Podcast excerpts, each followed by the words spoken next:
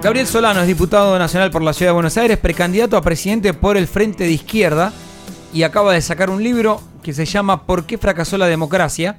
Radiografía del saqueo capitalista de la Argentina en los últimos 40 años, editorial Planeta. Gracias por venir, Gabriel. ¿Cómo estás?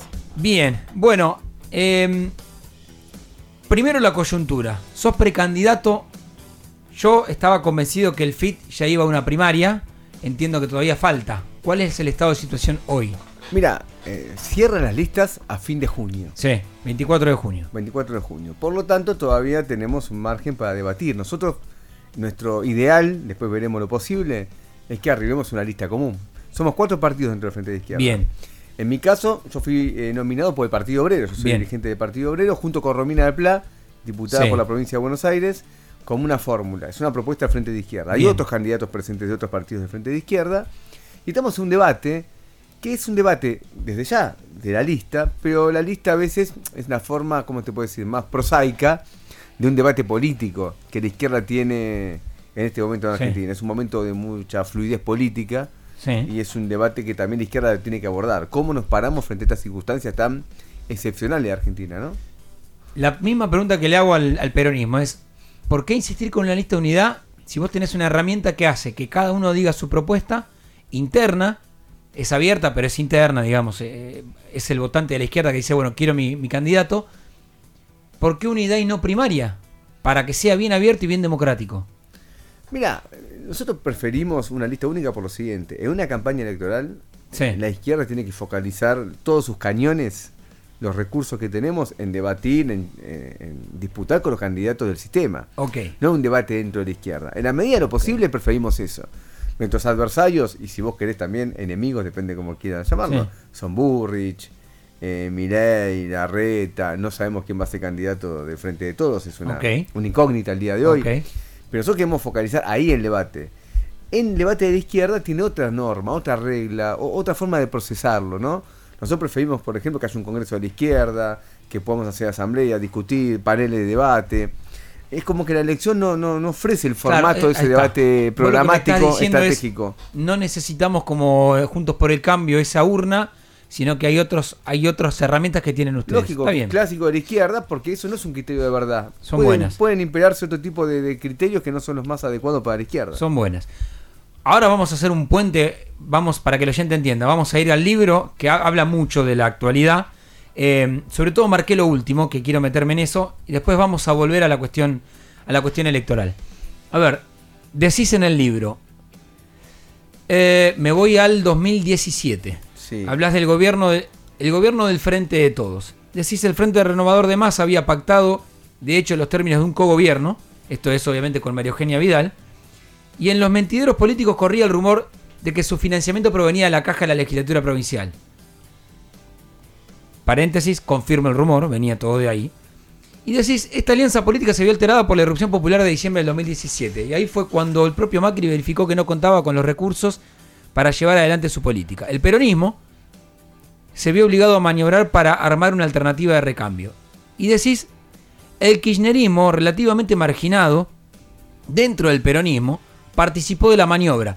El AI, el AI 2019, que sus dirigentes empezaron a repetir, sirvió para justificar ante su propia base que no había que luchar contra Macri, sino posponer cualquier medida en función de las elecciones. ¿Vos considerás ahí que entonces que entre el 2017 y 2019 que el peronismo no actuó como oposición? No entiendo esto. Mira, primero, eh, es una parte importante de la historia política de, las últimas, de los últimos años. Macri gana las elecciones del 2017. Sí, Eh, incluso va Cristina como candidata Sí. en provincia de Buenos Aires y pierde con Esteban Burrich. Es una historia renaciente, no nos acordamos, Sí. ¿no? pero gana la interna del peronismo. Digamos. Sí, gana, digamos, ella va como candidata, no es que haga una Em, paso, Exacto, barrandazo por afuera. va Bien. por afuera, pero ella pierde Sí. las elecciones con, eh, con Mauricio Macri.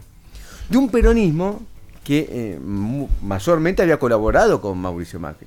Eh, Massa no solamente gobernaba con Vidal, había hecho la gira por Davos con Macri. Eh, en el Senado Se había roto el peronismo. se había harto el peronismo y le votaba las leyes, porque Macri no tenía un bloque propio que le asegurase Sí. ni mayoría en diputados ni en senadores. Todo lo que votó Macri en el Congreso fue con el apoyo del peronismo, todos sin excepción. No tenía votos propios Bien. para ganar. Cuando gana Macri en, en- en octubre del 2017, para mí es un tema clave y vale para hoy. Él dice, ahora vamos por todo. Y arma un paquete, acuerdo. arma un paquete de leyes. En el CCK con Claro, toda la parafernalia. Que sí. estaba la reforma previsional, La laboral. la laboral, que tenía muchos capítulos distintos, y la laboral la firma la CGT. El previsional lo firma Alicia Kirchner, que nadie se acuerda. Alicia Kirchner da su consentimiento.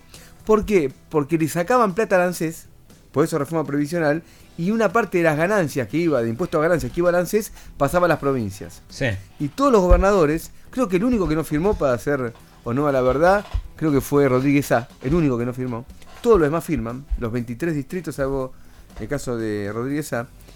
Y van a, a diciembre del 2017 con la idea que era más o menos, como se dice en terreno militar, campo orégano. Sí. Era un paseo, vamos a avanzar. Y se produce una rebelión popular que no estaba en la agenda de nadie.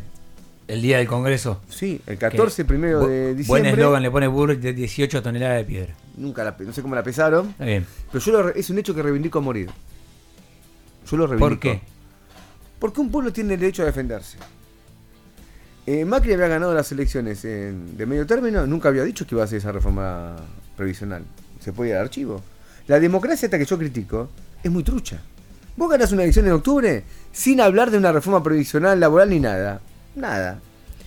De hecho, eh, en la campaña del 2015, Sí. si vos recordarás bien, Macri se defendía de los ataques finales, que eran medio como esas piñas al, Sí. al que tira el boxeador que está medio droide Sí. de Scioli, que era la campaña del miedo. Dice, yo no voy a hacer esto. Todo lo que él dijo que no iba a hacer, Lo lo, qui- lo quiso hacer, lo quiso hacer. No quiso hacer. Entonces un pueblo tiene el derecho a defenderse. ¿Por qué va a, a tolerar alegremente que le quiten a los jubilados, en ese caso, de un trimestre de inflación? O que le quiten derechos laborales establecidos y ganados con ¿Y no de crees que el gobierno actual siguió ajustando el jubilado? Por supuesto. Cuando Juntos por el Cambio plantea esto de... ¿Y cuando eras el peronismo qué? Bueno, nosotros, ¿cuál es la diferencia? Nosotros luchamos contra todos los gobiernos. Nosotros contra todos los gobiernos. Y cuando Macri se queja, Macri me parece que se queja, como se dice, viste, de lleno. Sí. Que se- que decía tu abuela cuando no querías comer. El peronismo le dio todo a Macri. Macri no fracasó por el peronismo. Macri fracasó No, cual, sobre sí, sus propias premisas. Sobre su pro- aplicó la política que quería aplicar y fracasó. Cuando en abril, mayo del 2018 empieza una fuga de capitales que es enorme y Macri va al Fondo Monetario, el tipo hizo todo lo que quiso hacer. El peronismo le votó todo. Cuando él se queja del peronismo, es un ingrato con el peronismo. ¿Y Sí. por qué crees, estamos hablando con Gabriel Solano, precandidato a presidente del Polo Obrero, ¿por qué crees, y ahora voy de nuevo a los textuales del libro, que ustedes no pueden crecer en lo electoral con este panorama? Porque lo que vos marcás es cierto, esa negociación del peronismo, este statu quo de centro izquierda, centro derecha. ¿Por qué ustedes no A ver, convencen? Vamos por, por partes. Dale. Primero no es que no crecimos, crecimos. Por ejemplo, en la última elección en la ciudad de Buenos Aires, por tomar un ejemplo, sacamos 8% de los votos. Vos me decís, ¿es mucho o es poco? No estoy conforme para nada, pero es más que en el pasado. Es poco. Es poco, 8%, pero es más que en el pasado. O sea, crecimos. Ahora, en economía hay un concepto que para mí es siempre interesante, que es el costo de oportunidad. Costo de oportunidad en economía es lo que vos no podías haber ganado y no ganaste. Sí. Eso se llama costo de oportunidad. El costo de oportunidad de la izquierda es alto, porque Milei, que no existía, pasó a tener 15, 16 puntos, 16 puntos. y ahora a las encuestas le, le dan todavía un guarismo mayor. Por lo tanto, hay un costo de oportunidad nuestro. No crecimos todo lo que podíamos crecer. Y eso a mí es lo que más me importa. No me conformo con lo que hemos crecido. ¿Por qué pasa esto? Mira, acá hay muchos factores. No es que tengo la respuesta a todo, ¿no? No, no, Te obviamente. estoy hipótesis, que hay A que ver. verificarlas. Una hipótesis. Hoy gobierna en Argentina un gobierno que por su fisonomía, por su forma de expresarse, hasta por una parte de sus componentes, aparece frente al pueblo como un gobierno medio de izquierda, medio progresista, de derechos humanos, nacional y popular. Ellos se definen así. Sí. Como es un fracaso este gobierno, creo que... Estrepitoso. Estrepitoso. Usaste una, una palabra adecuada. La reacción es por derecha. Si fracasa un gobierno que es de izquierda, nos vamos a la derecha. En el 2001 fracasaba un gobierno que era de derecha, el de, Sí. de la Rúa, Caballo, Sí. López Murphy, Patricia Burrich, hubo una reacción por izquierda. Entonces, acá está ese hecho. Aparece que el gobierno actual pareciera ser de izquierda, yo pienso que no lo es, pero... Claro, pero vos decís, como me toman en lo discurso en lo discursivo, perdón, esto de centro izquierda, vos decís la reacción va a ir por el otro lado. Lógico, va a haber una reacción por derecha. Y se está viendo especialmente con lo de Mirai, en parte con lo de Patricia Burrich. Esto es un aspecto del problema. El otro aspecto son los límites de la izquierda. Que Que a son- mí- y bueno, la izquierda tiene que. Una parte de la izquierda, y esto es un debate dentro del Frente de Izquierda, de este debate interno que tenemos nosotros. La izquierda tiene que eh, fisonomizarse de una manera muy independiente del kirchnerismo y del peronismo. Porque la gran tarea de la izquierda es superar al peronismo. Te doy la frase peronista por excelencia. Sos funcional a la derecha. Son boludeces. a ver, te, te acabo de decir, le votaron 100 leyes a Macri. Le pactó la reforma Esa reforma laboral, cuando caían las 14 toneladas de piedra de Patricia Burrich, lo que se la votaban era el peronismo en el Senado. Si no, no salía. ¿Quién fue funcional a la derecha? ¿Nosotros o los senadores peronistas que le votaron eso? Mira, te doy, te doy un ejemplo. A ver, para cruzar. Cuando fue el paro de los, dos- eh, de los médicos, de los residentes acá en la ciudad de Buenos Aires, Sí. me acuerdo que yo hablé con muchos médicos que no eran votantes de ustedes y todos me decían lo mismo. Generamos mucho ruido gracias a que la izquierda se sumó, hicimos quilombo, estuvimos en la calle y eso generó la, la irrupción en la agenda y se empezó y empezó a crecer. Yo estaba todo el tiempo con eso. Bueno, pero me pasó algo, que hablando con esos médicos, después hice el ensayo, sin decirles que estaba haciendo ese ensayo casi el laboratorio con ellos, y cuando terminó el conflicto le digo, y hablando hace unas semanas, che, ¿quién vas a votar? Y no sé, viste, a ver qué pone el peronismo, no sé, no me convence la reta. Nunca me esbozaban la teoría de, bueno, el que me ayudó en el peor momento fue la izquierda, tengo que votar a la izquierda. Y ahí me quedé pensando, entre la acción y el, bueno, ahora dame tu voto. No, no, a ver, yo también. A ver, a mí ¿Por me qué? molesta. Eso es lo que. No, no, pero digo, pero hay una falta, ¿cómo te puedo ¿qué hace que ese individuo diga, hay una incoherencia en su acción. A ver, será médico, pero hay una incoherencia. Pero ¿cuál es el sentido de votar a alguien que me está jodiendo la vida? O sea, desde punto de vista coherente, reforzás con el voto a alguien que después va a usar tu voto contra vos mismo. Porque entonces no tiene sentido. Entonces, acá hay un problema, y eso pasa eh, con la mayoría de los sindicatos en Argentina, lo dirige el peronismo sí, y le da la espalda a los laburantes. Es así, mira lo que está pasando ahora con la UTA. Mira, por otro lado, la UTA no hace nada. Nada. Nada, de nada, es un... Roberto Fernández? Es un bochorno. Son un, son un grupo delincuencial, te lo digo en serio. Son parte del problema, no son parte de la solución. Entonces, ahora, la izquierda tiene que superar el peronismo. ¿Cómo lo tiene que superar? Conquistando a la masa de la población trabajadora de Argentina. Y eso en el Frente de Izquierda es un debate.